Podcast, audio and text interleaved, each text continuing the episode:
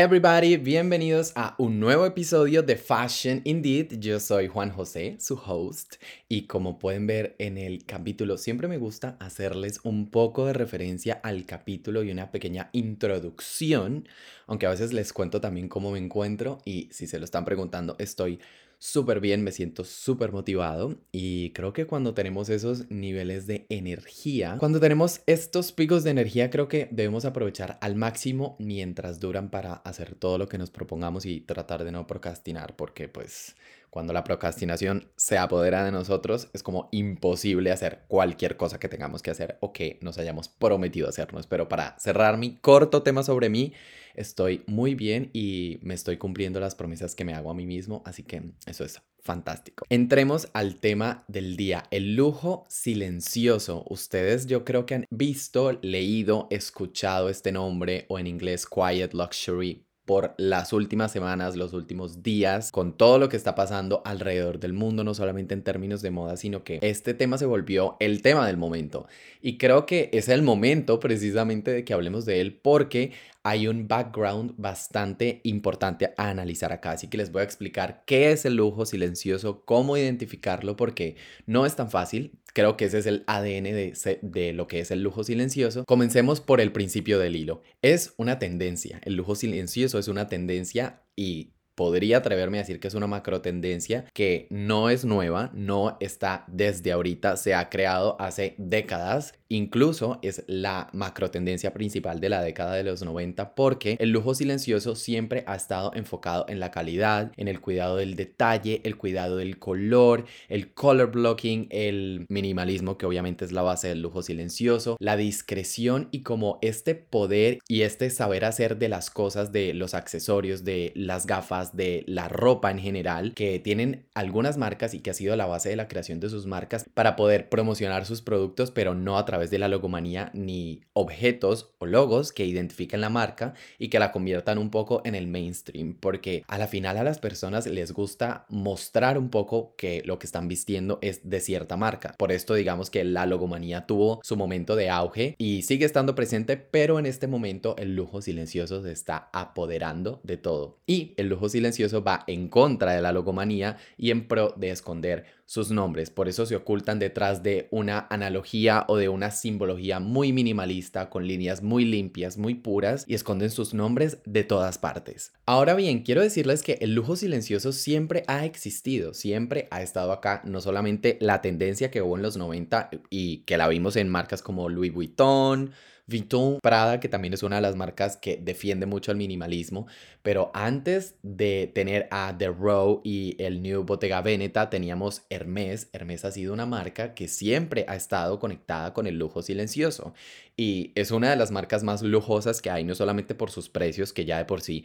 eso excluye a muchas personas y la hace ser lujo, sino porque en temas de ropa, de ready to wear, que es una parte de las marcas que sí que si bien no es la que más vende, es muy importante porque los ayuda a tener ruido, los ayuda a tener como ese momento en el que todas las personas hablan de la marca cuando presentan sus colecciones en Paris Fashion Week o por el estilo. Hermes ha sido un referente muy importante porque es una de las más conocidas en temas de lujo silencioso. También, bueno, les quiero hablar de la madre del lujo silencioso, Phoebe Philo, y su paso por Celine fue simplemente la cima, el tope de lo que es el lujo silencioso porque todas sus colecciones estaban basadas en el minimalismo y siempre defendió el no poner logos, el simplemente reconocen uno de mis diseños por mi diseño, por mi arte, pero no porque vean un logo estampado allí. Tenemos también a Jill Sander como referente y a Prada, y creo que los puedo mezclar a los dos porque en su momento, en el caso de Jill Sander, generaba colecciones que solamente estaban basadas en la utilidad de las prendas, en monocromatismos, en prendas que estaban muy bien hechas, muy bien cosidas, cuidan hasta el más mínimo detalle, el botón, las costuras, etc. Y se partió de allí para lo que hace Jill Sander hoy en día, que está bajo la dirección creativa de dos personas, pero la diseñadora en su momento fue precursora y fue una de las pioneras del minimalismo y defender el no voy a poner logos, no voy a poner estampados, mi ropa es práctica y está hecha para que la usen las personas de esta manera y se acabó. En el caso de Prada, el Prada de los 90 estuvo muy conectado también con lo que hacía Miuccia en Miu Miu, por supuesto, y también era esta utilización. Prada está basado en el uniforme, en los uniformes para el diario de las trabajadoras, de los trabajadores, de los manufactureros y todo este tema de los uniformes ayudó a Prada a estar en el lugar en donde está hoy. Porque Prada, con cada temporada que pasa y con la adición de Raf Simons a la firma, se volvió incluso aún más minimalista. El triángulo lo esconde muchísimo más y simplemente resaltan otro tipo de cosas.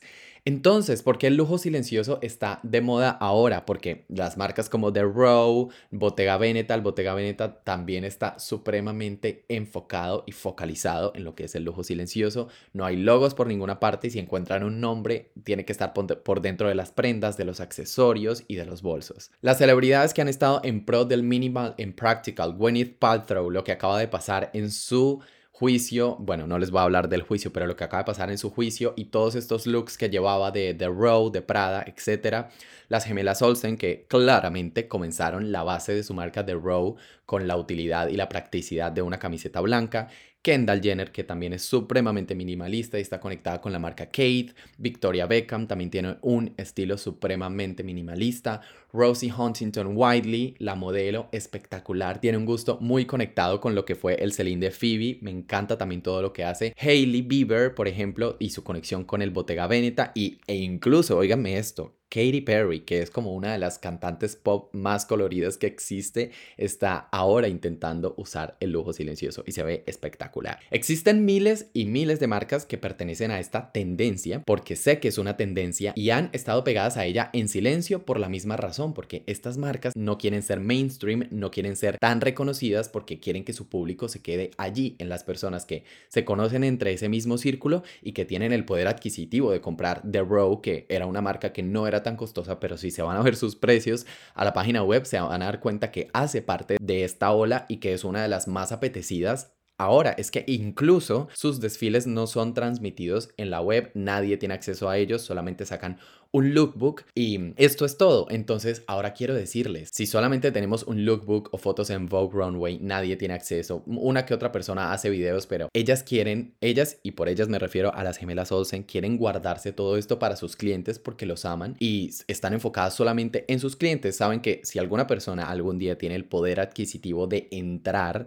a este círculo, harán parte, los llegarán a invitar, pero de momento estos desfiles son supremamente cerrados y esto hace parte del concepto de lujo silencioso. Ahora quiero decirles, no tienen muchos clientes, pero el valor de unos de sus artículos tiene la capacidad de sostenerlas, al estilo de Hermes. Si venden, no sé, tres o cuatro abrigos, pero cada abrigo cuesta 10 mil euros, pues hagan las cuentas y se van a dar cuenta que la cantidad de dinero que recogen con uno o tres artículos que vendan al mes ya les da, no sé, para pagar sus locales, para pagar a sus trabajadores. Y en esto puedo meter a las marcas más conocidas y se las voy a enumerar. Bottega Veneta, Max Mara, que tienen unas colecciones supremamente minimalistas y prácticas. Hermes, que ya se los nombré. Hermenegildo Segnia. Segnia, esta marca italiana, es supremamente conocida por el lujo silencioso. Brunello Cucinelli, Berluti, Loro Piana, Marni, Kate, este Kate es muy importante porque esta marca americana está teniendo un crecimiento espectacular y esto es porque están supremamente pegados a Kendall y a este estilo minimalista que ella ha convertido en viral. Entonces, ¿cuál sería el objeto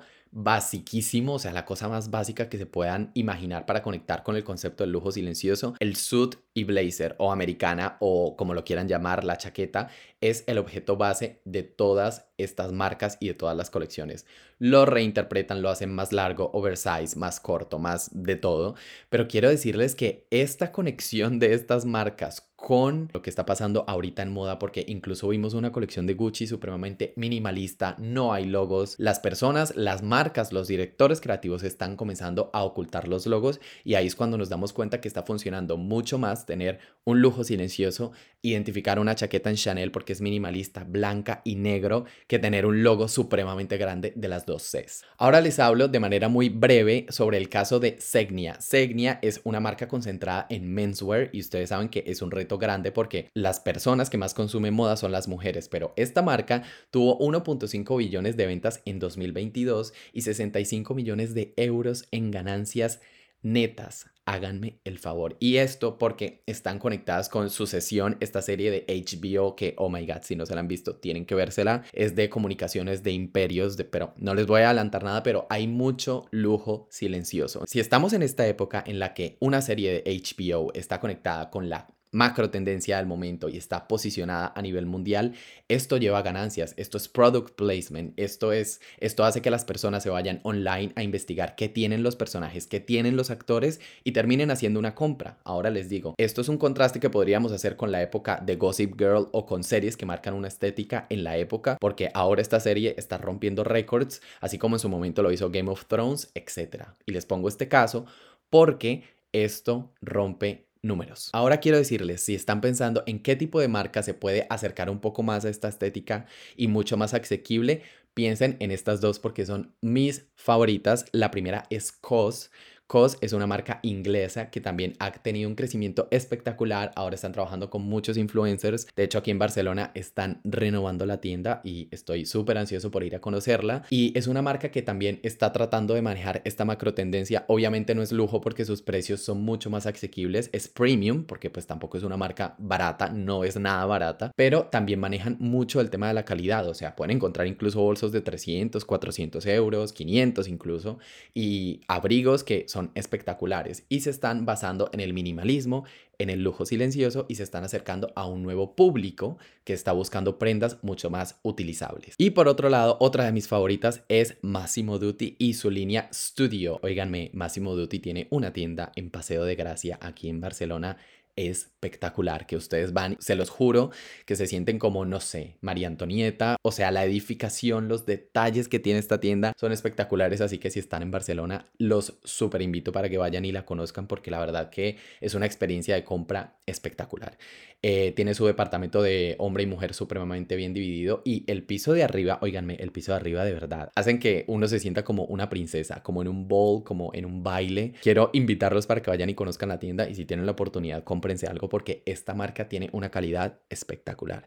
Y Massimo Dutti tiene una línea un poco más, más premium, como más lujo, por así decirlo, porque igual sigue siendo un poco caro, no es lujo, pero es una línea como más privada que se llama Massimo Dutti Studio y ofrecen este tipo de prendas, son un poco más elaboradas, tienen más detalles, manejan muy bien el cuero. Ahora vi, porque estuve hace poco, puedo decirles que vi muchos artículos que se parecen a todos estos que están en tendencia, así que si de verdad tienen la oportunidad de ir y comprarse algo, vayan no solamente a esta tienda, sino a la que tengan la oportunidad de asistir. Estas dos líneas son un poco más asequibles si están pensando si quieren ir a buscar del tipo de moda que les estoy hablando y si quieren ustedes mismos apoderarse de esta tendencia. Para ir cerrándoles mi capítulo de hoy, quiero decirles que el lujo silencioso y el minimalismo se pueden definir en craftsmanship, timeless y saber hacer. Y estas tres características reúnen lo que yo diría sería excelente para una persona poder tener en su armario. Creo que es mejor hacer el esfuerzo, ahorrar un poco más y tener prendas que sean más funcionales, que duren en el tiempo, que tienen diseño y que tienen bastante investigación para llegar a ser lo que son hoy en día. Entonces,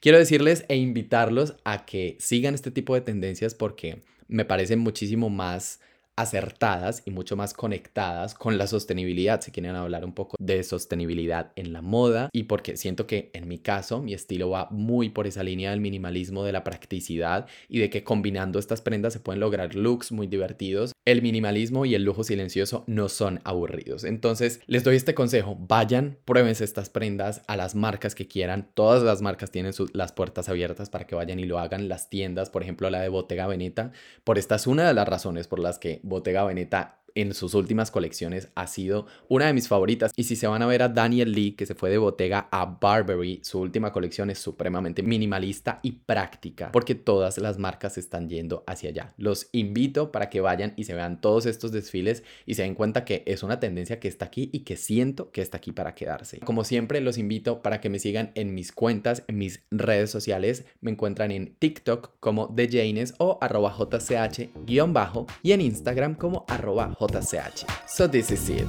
This is Fashion Indeed by the Janus.